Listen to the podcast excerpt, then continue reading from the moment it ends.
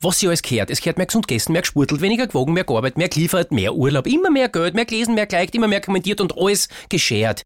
Ich glaub, dass nicht mehr geschert kehrt, sondern sie geschert kehrt. Mehr kümmert, mehr hingeschaut, viel mehr geholfen.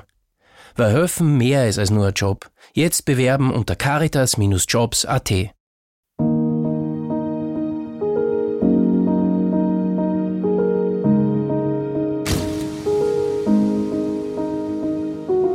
Hallo und herzlich willkommen in der Dunkelkammer. Mein Name ist Michael Nickbasch, ich bin freier Journalist und beschäftige mich mit mächtigen Menschen. Also genauer mit der dunklen Seite der Macht.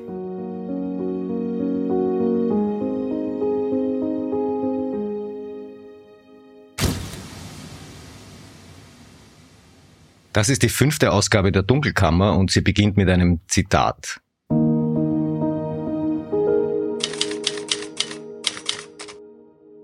Es ist wegen der Zweiklassenjustiz, die ich nicht mittragen wollte. Gesagt hat das der Wiener Rechtsanwalt und frühere Staatsanwalt Volker Zackmann anlässlich der politischen Diskussionsrunde Politik am Ring am 20. Februar dieses Jahres. Das war die Antwort auf die Frage, warum er die Staatsanwaltschaft Ende 2016 verlassen hatte. Volker Zackmann war bis dahin gut zehn Jahre lang als Staatsanwalt tätig gewesen. Zuletzt hat er die Wirtschaftsgruppe der Staatsanwaltschaft Wien geleitet und in großen Wirtschafts- und Korruptionsstrafsachen ermittelt. Ja, und dann eben der plötzliche Abgang Ende 2016. Wegen der Zweiklassenjustiz also, wie er das in der Diskussionsrunde selbst ausdrückte, ohne dabei allzu sehr ins Detail zu gehen. Zweiklassenjustiz? Das hat mich natürlich getriggert, weil mich das Thema nun schon einige Zeit beschäftigt. Ja, und was lag also näher, als Volker Sackmann in die Dunkelkammer einzuladen? Und das habe ich gemacht und jetzt sitzt er mir gegenüber. Hallo, Herr Sackmann. Schönen guten Tag. Herr Sackmann, ich rekapituliere das nochmal. Sie haben die Staatsanwaltschaft Wien Ende 2016 nach zehn Jahren verlassen, um als Rechtsanwalt zu arbeiten. Anfang 2017 haben Sie der Wiener Zeitung ein Interview gegeben und da wurden Sie bereits nach dem Grund Ihres Abgangs gefragt und Ihre Antwort damals lautete, es waren mehrere Faktoren, aber vor allem war es ein Bauchgefühl. Ich habe mir gedacht, es ist Zeit für eine Veränderung, dann habe ich es gemacht. Ja, sechs Jahre später hört sich das jetzt aber anders an. In der Diskussionsrunde Politik am Ring am 20. Februar sagten Sie auf die gleiche Frage wie bereits erwähnt, es ist wegen der Zweiklassenjustiz, die ich nicht mittragen wollte. Was ist da passiert? Jetzt haben Sie mich erwischt. Was ist dazwischen passiert? Naja, mit der Respektabstand kann man ein bisschen freier reden und ein bisschen mehr ins Detail gehen. Ähm, ich habe mich damals in dem Interview sehr zurückgehalten. Das war kurz nach meinem Austritt aus dem Bundesdienst als Staatsanwalt. Und es wurde mir auch geraten, jetzt nicht eine Abrechnung vorzunehmen, sofort nach dem Austritt. Und daran habe ich mich auch gehalten. Aber wie ich auch richtig gesagt habe, es war ein Bauchgefühl und mein Bauchgefühl hat gesagt, ich will das nicht mittragen und ich will das nicht weitermachen. Und insofern hat schon gestimmt. Es war halt nur sehr verklausuliert. Reden wir also über die Zweiklassenjustiz in Österreich. Was ist damit gemeint? Naja, das ist vor allem ein sehr komplexes Thema, wenn man da nicht drin ist, wenn man nicht die Ausbildung gemacht hat, wenn man nicht jahrelang im Staatsdienst tätig ist als Staatsanwalt oder als Richter. Man muss eigentlich fast Staatsanwalt gewesen sein, um zu verstehen, was das bedeutet. Das hat ein bisschen was damit zu tun, dass es ein Weisungsrecht gibt durch das Ministerium, das sich durch die Oberstaatsanwaltschaft bis runterzieht zur Staatsanwaltschaft. Ähm, und auf der anderen Seite mit äh, Fragen der äh, Bekanntheit, äh, wie glamourös man ist, etc. Ich möchte es an einem Beispiel vielleicht einmal darstellen. Stellen Sie sich vor, jemand zeigt sie bei der Staatsanwaltschaft an und sagt, der Herr Nickbasch verrechnet Stunden, aber er stellt keine Rechnungen aus. Ich vermute, er begeht Abgabenhinterziehung und zwar im Ausmaß, dass wir vor Gericht kommen könnten. Kein Mensch würde auf die Idee kommen, äh, das dem Justizministerium zu berichten und sagen, ich habe da jetzt einen ganz interessanten neuen Fall. Der Herr Nickbasch hat angeblich äh, Abgaben hinterzogen, indem er Rechnungen nicht ausgestellt hat. Und das heißt, das ganze Werkel würde gar nicht in Gang gesetzt werden. Niemand würde wissen, dass es überhaupt ein Verfahren gibt. Sie dürfen nicht vergessen, pro Jahr gibt es in Österreich zwischen, ich sage einmal, 450.000, 500 Fälle. Straffälle und da geht man einfach runter. Kein Mensch durchforstet irgendwelche ähm, Register der, der Staatsanwaltschaften, ob es ein Verfahren gibt. Das hat aber auch zum Vorteil oder zum Nachteil, dass das Verfahren einmal eingeleitet wird und es wird gegen sie ermittelt. Dann möchte ich einen anderen Fall hervorkramen, der sich vor mehreren Jahren zugetragen hat. Ähm, können Sie sich sicherlich noch daran erinnern. Es hat sich in Niederösterreich abgespielt. Es wurde zum 60. Geburtstag eines Landeshauptmanns eine Stiftung eingerichtet, äh, die man dann dotiert hat mit Landesgeldern. Aus meiner Sicht ist das nichts anderes. Es ist Steuergeld verwendet worden für etwas, was aber dann gar nicht in den Büchern des Landes aufgeschienen ist. Ne? Naja, da ist die Anzeige einmal zur WKSDA gekommen. Ich glaube, das hat damals ein, ein Wochenjournal äh, gemacht. Und die hat das dann berichtet. Und dann hat man festgestellt, es besteht gar kein Anfangsverdacht. Muss man sich auch einmal vorstellen, Steuergelder werden da in eine Stiftung transferiert und in Wahrheit äh, sieht man dann keinen Anfangsverdacht, dass das Geld vielleicht dem Steuerzahler oder dem Land nicht mehr zur Verfügung steht. Verzeihung nur zur, zur Präzisierung. Der Anfangsverdacht ist das, was es braucht, um so ein Verfahren überhaupt in Gang zu bekommen, nämlich um zu beurteilen, ist da möglicherweise tatsächlich was strafrechtlich Relevantes passiert. Wer hat denn da den einen Anfangsverdacht, der Staatsanwalt, und wer hat dann den anderen, dass es nämlich keiner ist, ein, eine Ebene drüber, oder wie, wie stelle ich mir das vor? Na, da hatte ich natürlich keinen Einblick in dieses Verfahren. Das war 2017. Ich kann auch nur das äh, wiedergeben, was ich aus den Medien wahrgenommen habe, dass man eben gesagt hat, es gibt keinen Anfangsverdacht und man leitet kein Verfahren ein. Das hat dann dazu geführt, dass kein Verfahren gegeben hat und in weiterer Folge wurden aber dann die Gelder, die schon in der Stiftung waren, aus Landesgeldern zurücktransferiert mit Zinsen. Und ein paar Wochen oder ein paar Tage später hat dann die Staatsanwaltschaft doch noch einmal geprüft, ob ein Anfangsverdacht vorliegt, offenbar weitere Unterlagen äh, bekommen vom, vom Landesrechnungshof oder eben von dieser Wochenzeitschrift. Und dann hat man festgestellt, okay, da wäre vielleicht doch ein Anfangsverdacht da gewesen, aber jetzt können wir nicht mehr ermitteln, weil ähm, es wurde tätige Reue geübt. Sprich, das Geld, was an und für sich untreu erlangt worden war oder wo vielleicht eine Straftat vorhanden war, wurde zurückgezahlt.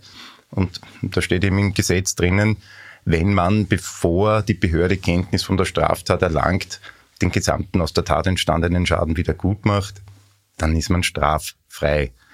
Und man hat dann einfach festgestellt, na gut, also selbst wenn wir es jetzt ermitteln würden, müssten wir am Ende sagen, das Geld ist zurückzahlt und äh, es gibt eigentlich kein strafbares Verhalten mehr. Ne?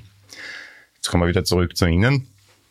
Bei Ihnen würde keiner auf die Idee kommen, das einmal zu berichten. Da schauen nicht zwei, vier, sechs, acht, zwölf Augenpaare drüber, bis man zu der Entscheidung kommt, man leitet ein oder man leitet nicht ein, sondern da wird einfach ermittelt. Und das ist ein Unterschied, der meines Erachtens keine Deckung im Gesetz findet oder in der Verfassung, weil wir sollten eigentlich alle gleich behandelt werden.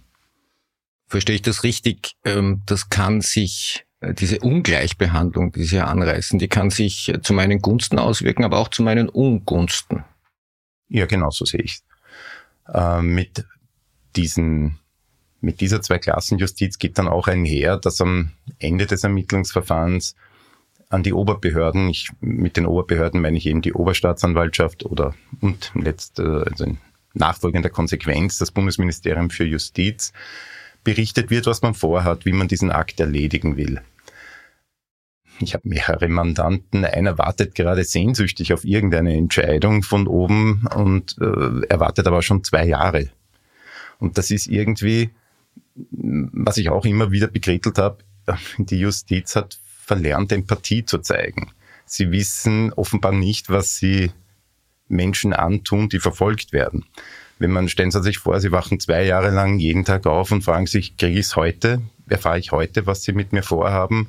Oder muss ich noch einen Tag warten? Das ist Stress, persönlicher, psychischer Stress. Das ist Stress, den Sie weitergeben an Ihre Familie. Das ist Stress, den Sie im täglichen Leben erfahren, weil Sie werden wenn es ein klamoröser Fall ist, steht es auch in der Zeitung, dann werden es von allen angesprochen, wie schaut's denn aus mit deinem Verfahren? Ähm, können wir überhaupt noch Geschäfte mit dir machen? Das ist etwas, das habe ich auch versucht in dieser Diskussionsrunde anzusprechen. Ich glaube nicht, dass das im Interesse von diesen glamourösen Menschen ist, die dann plötzlich durch mehrere Hände gereicht werden, weil eben auch ein mediales Interesse besteht. Ähm, und auf der anderen Seite äh, birgt das eben auch eine wahnsinnige Zeitverzögerung oder bringt es eine wahnsinnige Zeitverzögerung mit sich. Ähm, da kann ich auch nur auf das, auf das äh, Verfahren verweisen. Da wissen wir alle, wie lange das gedauert hat und wie lange der Akt auch oben war in den, bei den Oberbehörden zur Genehmigung einer Anklage. Hätten Sie das als Staatsanwalt auch so formuliert, als Sie noch auf der anderen Seite des Tisches saßen?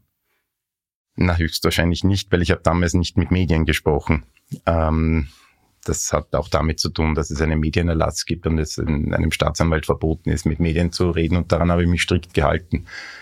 Und es hat natürlich auch etwas damit zu tun, dass wenn man eingebettet ist in das Unternehmen Justiz, dann beschmutzt man das Nest auch nicht, unnötigerweise, weil grundsätzlich funktioniert ja die Justiz.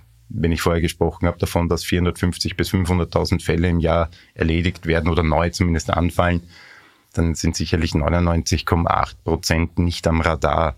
Darüber reden wir ja gar nicht in Österreich. Wir reden von diesen 0,2 Prozent, die berichtspflichtig sind, die in den Medien auf und ab gespielt werden. Und da kann man jetzt nicht sagen, dass wir ein systemisches Problem haben, aber gerade diese 0,2 Prozent der Fälle sollten genauso behandelt werden wie alle anderen. Sie haben eine Schieflage im System geschildert. Gab es darüber hinaus einen unmittelbaren Anlassfall, der Sie dazu bewogen hat, die Staatsanwaltschaft zu verlassen? Ja, den gab es, aber natürlich bin ich nach wie vor an das ähm, äh, Amtsgeheimnis gebunden und darüber kann ich also nicht sprechen. Causa mit politischen Konnex? Durchaus auch, ja. Also es ging um einen oder mehrere Politiker? Können, ich weiß jetzt nicht, wie lange wir das spielen wollen. Ähm, unter Umständen ja. Und ich werde jetzt antworten wie ein Politiker unter Umständen, ja. Ja, es funktioniert. Ja. Ähm, haben Sie jemals eine sachlich nicht gerechtfertigte oder für Sie nicht nachvollziehbare Weisung erhalten als Staatsanwalt? Naja, Sie werden verstehen, dass das ein sehr subjektives Empfinden ist. Ne? Ich habe an mich den Anspruch gestellt als Staatsanwalt, dass ich objektiv an eine Sache rangehe. Egal, mein Spruch war immer, was wiegt das hat. Ähm, wenn sie dann mit einer Meinung konfrontiert werden, die gar nicht ihrer eigenen entspricht, dann reflektiert man mal und fragt sich, okay, bin ich da am falschen Weg, am falschen Dampfer? Und wenn man dann zu dem Schluss kommt, na eigentlich nicht, dann hat man subjektiv durchaus das Empfinden, dass man jetzt etwas, dass etwas von einem verlangt wird, was man gar nicht machen will. Wenn ich als Staatsanwältin, als Staatsanwalt mit einem Fall in Berührung komme, der klamoros ist, wie es so schon heißt, also mit großer Öffentlichkeitswirkung, mit prominenten handelnden Personen, dann bin ich automatisch Weisungen ausgesetzt, die ich in der Form oder Berichtspflichten, wie es glaube ich so schon heißt, ausgesetzt, die ich in der Form bei herkömmlichen Verfahren, also bei meiner vermuteten Steuerhinterziehung übrigens fürs Protokoll, für mich gilt die Unschuldsvermutung, nicht ausgesetzt wäre. Wer entscheidet denn überhaupt, ob eine Causa klamoros ist? Also in letzter Instanz das Bundesministerium für Justiz. Ähm, man hat natürlich ein Gespür dafür. Also wenn in den Medien aufschlägt, ein neuer Skandal und man, man ist derjenige, der den Akt auf den Tisch bekommt, dann weiß man, okay, da muss ich jetzt einmal einen Anfallsbericht machen, damit ähm, das Ministerium weiß, wo der Fall angefallen ist, bei wem er liegt und was der Inhalt der Anzeige ist überhaupt. Das kann natürlich variieren. Man kann ja in einem Medium niemals das wiedergeben, was Inhalt einer Sachverhaltsdarstellung einer Anzeige ist. Das ist weil es eben komplex ist. Strafrecht ist nicht einfach. Strafrecht ist komplex und man kann das oft nicht so runterbrechen, dass es in den Medien für die Massen verständlich ist. Okay, nun habe ich also eine solche prominente Causa äh, zu behandeln und plötzlich reden da andere mit. Warum? Also man, man muss auch dazu sagen, man hat das Weisungs- und das, also das Weisungsrecht ein bisschen eingeschränkt und das Berichtswesen geändert, seitdem ich weg bin äh, von der Staatsanwaltschaft. Damals war es noch so, dass man auf jeden Fall einmal einen Anlassbericht schickt und sagt, bei mir ist dieser Akt angefallen. Ähm, ich habe jetzt, äh, ich werde mich einmal da einarbeiten und dann wartet man auch ein bisschen ab, was kommt von oben runter. Ne? Wenn da dann runterkommt, äh, wie würdest du das qualifizieren? Oder was, hast, was sind jetzt deine Schritte und so? Dann kann man das natürlich berichten. Ähm, früher war es auch noch so, dass man, diese Akten hießen dann vorhabensberichtspflichtige Akten. Man hat also Schritte setzen in Aussicht genommen, wo man sich dachte, der Staatsanwalt, das ist eine, eine gute Idee. Und was zum Beispiel? Eine Einvernahme oder? Eine Einvernahme, Hausdurchsuchung, ähm, Telefonüberwachung. Da gibt's verschiedene Medien, also Möglichkeiten der Strafprozessordnung, die man ergreifen kann. Aber reden wir mal ja trivial von einer Vernehmung eines Zeugen. Also nur damit wir vom selben reden, am Anfang eines Ermittlungsverfahrens bringt es gar nichts, einen Beschuldigten zu vernehmen. Ja, weil ich habe noch nicht viel. Wenn da drin steht, das steht im Raum, dann muss ich mir mal Fakten beschaffen. Ich schaue mal, okay, wer könnte mir als Mensch zur Verfügung stehen, wer hat unmittelbare Wahrnehmungen dazu, den vernehme ich als Zeugen.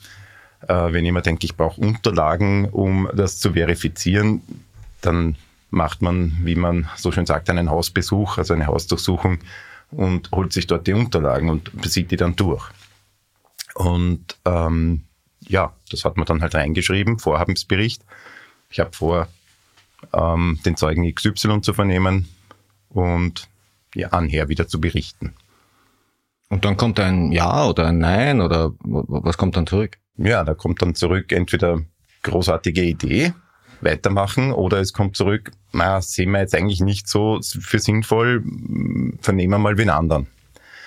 Dazu muss man aber dazu sagen, dass man als einfacher Staatsanwalt in erster Instanz jetzt nicht direkt mit dem Justizministerium äh, kommuniziert. Also da ist immer der Puffer, die Oberstaatsanwaltschaft dazwischen. Das heißt, man berichtet einmal der Oberstaatsanwaltschaft die Oberstaatsanwaltschaft schaut sich das an und gibt ihre Meinung dazu ab und berichtet es rauf ins Justizministerium. Und da kann schon die Oberstaatsanwaltschaft sagen, na, das ist eigentlich das, was da, wenn ich das jetzt so untechnisch sagen darf, sagt man da vorher, das macht nicht wirklich Sinn, wir schlagen vor, so vorzugehen. Ähm, dann kann das Justizministerium sagen, na ja, Oberstaatsanwaltschaft, du hast recht, ich sehe das genauso wie du, gib ihm also eine Weisung. Das würde dann aber bedeuten, dass das Justizministerium keine Weisung gegeben hat äh, der Oberstaatsanwaltschaft, sondern die Oberstaatsanwaltschaft gibt die Weisung.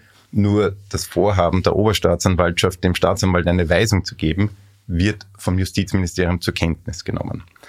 Hat dann auch wieder zur Konsequenz, dass technisch gesprochen keine Weisung des Justizministeriums vorliegt oder des Justizministers, der Justizministerin.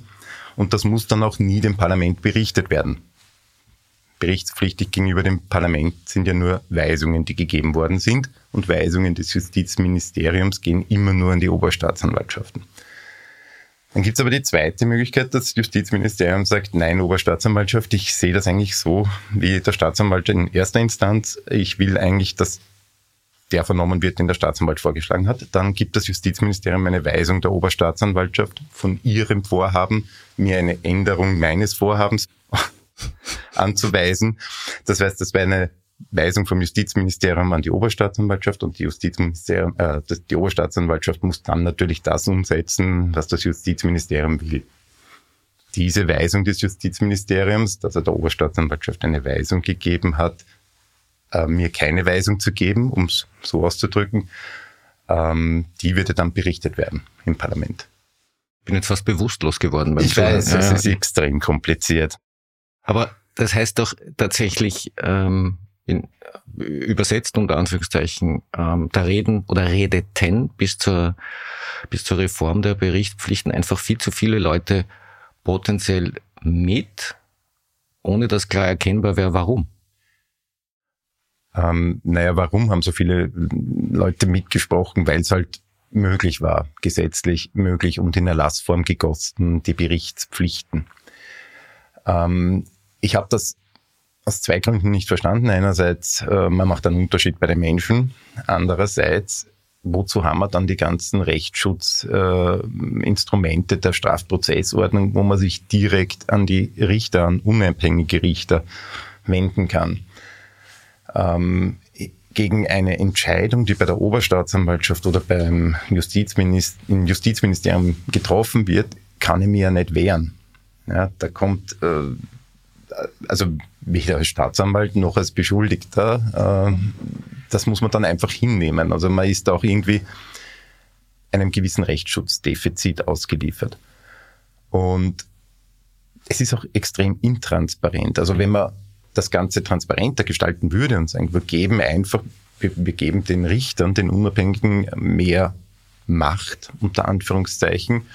Die sollen entscheiden darüber, ob ein, ich sehe keinen Anfangsverdacht rechtens ist oder was man eh schon machen kann, ähm, die Einstellung des Ermittlungsverfahrens begehren, sich gegen Ermittlungsschritte zur Wehr setzen. Das kann man ja alles bei, bei Gericht. Aber es ist transparent. Und ähm, die Feststellung, ob ein Anfangsverdacht vorliegt oder nicht, unabhängig davon, dass ich eigentlich mit, mit dieser gesetzlichen Bestimmung extrem unglücklich bin, weil sie äh, keine Rechtsschutzmöglichkeit bietet derzeit. Ähm, das könnte man alles verlagern und den Richtern mehr ja, Gestaltungsspielraum dahingehend geben. Vor dem Gesetz sind alle gleich, aber im Ermittlungsverfahren sind sie es, wenn ich Ihnen folge, offenbar nicht. Äh, und ich betone es nochmal, also gemeint ist, dass man, wenn man prominent ist oder in der Öffentlichkeit steht, das kann ein Bonus sein, das kann aber auch ein Malus sein. Korrekt, ja. Es hängt halt immer davon ab, wo man gerade steht oder wovon, wovon hängt das potenziell ab wie soll ich das jetzt ausdrücken? Also, sagen wir so, zu mir kommen, als Staatsanwalt sind natürlich ähm, Verteidiger gekommen, um mit mir über den Fall zu reden. Ich habe dann meistens darauf gesagt, schauen Sie, Sie sehen eh alles aus dem Markt, äh, was ich mir denke. Äh, wenn das jetzt natürlich nicht ganz den Vorstellungen des Beschuldigten oder des Verteidigers entsprochen hat, dann hat man halt damals wie heute wahrscheinlich auch noch die Möglichkeit, ähm, natürlich mit Oberbehörden zu reden und zu sagen, seht ihr eigentlich, was der da macht in dem Markt? Ähm, allein dadurch, dass man dann einen Berichtsauftrag kriegt, das kann ja natürlich auch sein. Also man schätzt das selber falsch ein und sagt, das ist nicht glamourös, ich sehe da überhaupt keinen Grund, warum sollte ich da berichten an die Oberbehörden. Und dann kriegt man auf einmal einen Berichtsauftrag. Ich meine, das ist ja, das kommt ja nicht von irgendwoher. Da muss also jemand oben gesagt haben, da führt ein Staatsanwalt ein Ermittlungsverfahren und ähm, wisst ihr eigentlich, was der dort alles treibt. Das hat dann auf den Staatsanwalt natürlich eine gewisse Wirkung. So, oh hoppla, warum interessieren die sich eigentlich dafür? Was steht da dahinter? Werden in Österreich Verfahren erschlagen? ähm, tja, wie soll ich das jetzt sagen? Also wenn ich, wenn ich das, was in den Medien steht in den letzten Jahren, seit meinem Abgang von der Staatsanwaltschaft, wenn ich dem Glauben schenken darf, ich denke schon, ja. Das haben Sie jetzt diplomatisch gelöst. die, das Berichtspflichtenwesen, also die Form quasi des, äh, des Meldens nach oben wurde eingeschränkt, aber nicht abgeschafft. Richtig. Was muss ich jetzt noch melden als Staatsanwalt? Ich kenne nicht alle Erlässe. Ähm, der Erlass des Bundesministeriums für Justiz in Berichtspflichten, der wird veröffentlicht oder ist auch veröffentlicht. Ähm, also ich weiß, den kann man abrufen auf der Rechts, auf dem, im Rechtsinformationssystem des Bundes. Ähm, aber die Oberstaatsanwaltschaften, es gibt vier Oberstaatsanwaltschaften in Österreich, die können ja selber Berichtspflichtenerlässe ausfertigen, die dann für, nur für die Staatsanwaltschaften in ihrem Sprengel gelten.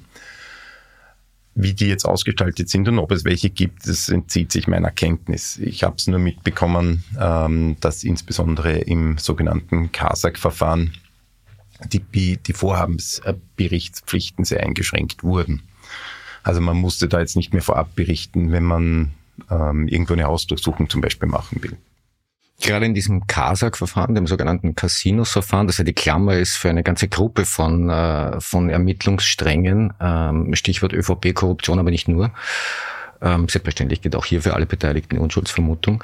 Äh, da gab es einige interessante Vorkommnisse und ich frage mich, wie systemisch das ist. Wir haben zum Beispiel äh, auffallend viele offensichtlich verpfiffene Hausdurchsuchungen. Also immer wieder Beschuldigte im, im Ermittlungsverfahren, die offenbar wussten, dass die Staatsanwaltschaft äh, vorbeischauen würde. Wir haben darüber hinaus noch ein, zumindest ein Treffen des damaligen äh, Strafrechtssektionschefs Christian Pilnacek mit zwei Beschuldigten, Walter Rottensteiner und äh, Josef Pröll, die eine Art äh, Privataudienz bekommen haben im Ermittlungsverfahren, was äh, unüblich ist, würde ich jetzt mal sagen. Ne? Ja, würde ich schon sagen. Also versuchen Sie einmal, wenn Sie jetzt tatsächlich einmal eine Anzeige kriegen wegen Abgabenhinterziehung, ob Sie eine Privataudienz beim, bei der Strafsekt, äh, bei der Leiterin der Sektion für Einzelstrafsachenweisungen bekommen. Ich glaube, Sie werden es nicht kriegen. Das ist eine Ungleichbehandlung. Ja, und es könnte auch eine potenziell interessante Information für jeden sein, äh, wenn eine Hausdurchsuchung bevorsteht.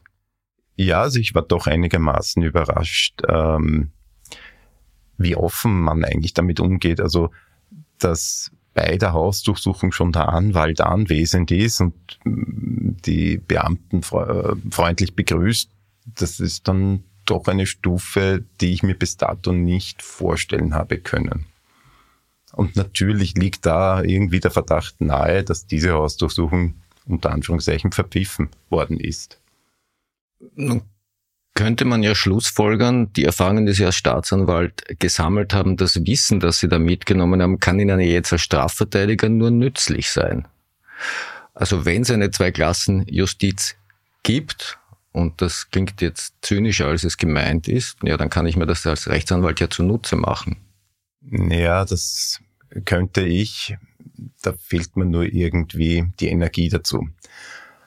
Ähm, ich kann, sagen wir so, ich kann nicht über meinen Schatten springen. Mir war es damals wichtig, dass ich mir weiterhin in, in den Spiegel schauen kann. Und das ist es mir nach wie vor. Also ich schöpfe sämtliche Möglichkeiten der Strafprozessordnung aus. Ich kann natürlich die Klaviatur der Strafprozessordnung ziemlich gut spielen. Ich weiß, wie Staatsanwälte denken, ich weiß, wie sie arbeiten, ich weiß, wie Ermittlungsbehörden arbeiten. Das reicht, um einen Mandanten gut durch ein Verfahren zu bringen. Nämlich wirklich gut. Und wenn man es jetzt strukturell denkt und die Welt ein bisschen besser machen möchte, was müsste da konkret geschehen, um dieses Problem aus der Welt zu schaffen? Ich würde mal vorschlagen, dass man in diese Expertenkommissionen, die einberufen werden, bevor man neue Gesetze gießt, dass da Leute eingeladen werden, die tatsächlich wirklich Tag für Tag damit arbeiten. Ähm, und zwar aus allen Bereichen. Ja. Dann, dann muss man die Staatsanwälte einladen, die die, die 99,8 Prozent der Akten bearbeiten, die nicht glamourös sind, die nie in den Zeitungen stehen werden, wofür sich kein Mensch interessiert, die aber auch gemacht gehören die haben nämlich Ahnung davon, wie Verfahren, wo es haken kann, wo Probleme auftauchen können. Und die könnten auch sagen, wie man es mehr ausmerzen könnte. Und dann gibt's noch die Staatsanwälte, die sollte man über, ich glaube, noch mehr repräsentieren in diesen Expertengruppen, die mit diesen glamourösen Fällen zu tun haben. Aus meiner Sicht ist es nicht notwendig, dass man Berichtspflichten weiterhin in diesem Ausmaß hat. Es würde aus meiner Sicht ausreichen, wenn man am Ende eines Ermittlungsverfahrens, von mir berichtet man am Anfang, ich habe diesen Akt. Und am Ende des Verfahrens sagt man, ich werde dieses Verfahren jetzt oder ich habe dieses Verfahren eingestellt, ich habe dieses Verfahren zur Anklage gebracht. Warum? Ich habe gegen Verfahrenseinstellungen, gibt es immer Opfer und wenn es die nicht gibt, gibt es den Rechtsschutzbeauftragten, der sagen kann, na, das sehe ich eigentlich nicht so wie du, Staatsanwalt, ich mache einen Fortführungsantrag. Und dann entscheiden unabhängige Richter. Wenn ich eine Anklage einbringe als, als Staatsanwalt, dann gibt es die Möglichkeit des Angeklagten, Beschuldigten, ähm, ein Rechtsmittel zu erheben, den, das nennt man Einspruch gegen die Anklageschrift, und dann entscheidet wiederum unabhängiges Gericht, das Oberlandesgericht darüber. Also ich sehe keinen Mehrwert dahinter, dass mehrere Augen drüber schauen. Von oben bis unten. Wenn man das der, der unabhängigen Justiz überlässt, die Kontrolle der Staatsanwaltschaften, finde ich, wäre, wäre das einem Rechtsstaat würdig. Es ist transparent, keiner muss lang warten, weil irgendwo Berichts, äh, der Akt im, bei der Oberstaatsanwaltschaft oder im Justizministerium liegt. Es wäre einfach effizient und sinnvoll. Vor dem Gesetz sind alle gleich. Ja, das wäre das Ziel. Äh, ich bin auch kein Freund, auch wenn es mich jetzt nicht darauf ansprechen, aber wenn ich schon mal da sitze, dann sage ich das auch gleich. Ich bin auch kein Freund davon, dass man jetzt einen Bundesstaatsanwalt einführt. Da bringt, das bringt nämlich schon wieder das eine Problem mit sich, wer bestellt ihn? Wer kontrolliert ihn? Aber vor allem, wer bestellt ihn? Wenn es eine Einzelperson ist, wird sich wohl eher die Partei das Recht herausnehmen, äh, diesen zu bestellen, die bei den letzten Wahlen die meisten Stimmen bekommen hat. Vielleicht überhaupt ja, die Bundeskanzlerpartei. Ne? Ob das jetzt so repräsentativ ist und ob das dann auch wirklich äh, komplett, ähm, sagen wir so, für die Menschen da draußen nachvollziehbar ist, was da passieren wird. Da gibt es den schönen Spruch, Justice must not only be done, it must also be seen to be done. Wenn man wenn man das nicht rüberbringen kann, dann hat man irgendwie im Staat ein Problem. Dann glauben die Leute nicht mehr an die unabhängige Justiz. Und ich glaube, gerade in Österreich ist es sehr verbreitet, dass man sagt, kurzer Einschub, fällt mir wieder ein, wie ich als Kind vielleicht gesagt habe, ich weiß nicht, ich möchte ähm, Innenminister, Justizminister, irgendwas werden. Und man gesagt, na, dann brauchst du einen Schieber.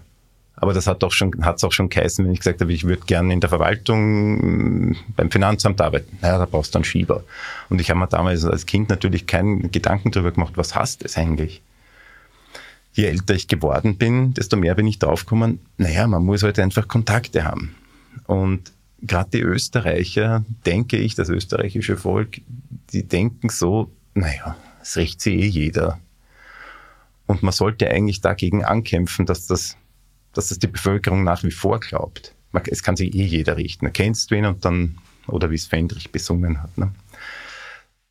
Sie wollten als Kind, Korrupti. Sie wollten als Kind allen Ernstes Innenminister oder Justizminister? Nein, ich habe jetzt irgendwas gesagt. Ich glaube, ich wollte damals Mathematikprofessor werden, aber auch da habe ich die Antwort bekommen, da brauchst du einen Schieber. Bis man dann auf der Uni ist und merkt, okay, das ist auch eine Schlangengrube dort. Ne? Also man sollte halt einfach eine Reform angehen. Und ich sehe eigentlich nicht ein, wieso dass die nordischen äh, Länder wie Schweden, Norwegen, Finnland, Dänemark gut schaffen.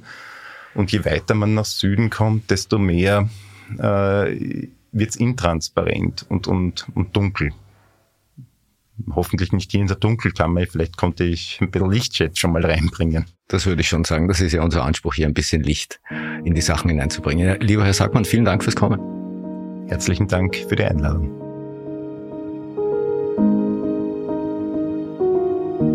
Das war die fünfte Ausgabe der Dunkelkammer. Ich hoffe, es hat euch gefallen. Ich freue mich weiterhin über konstruktive Kritik und Bewertungen. Bleibt mir gewogen. Ihr hört von mir.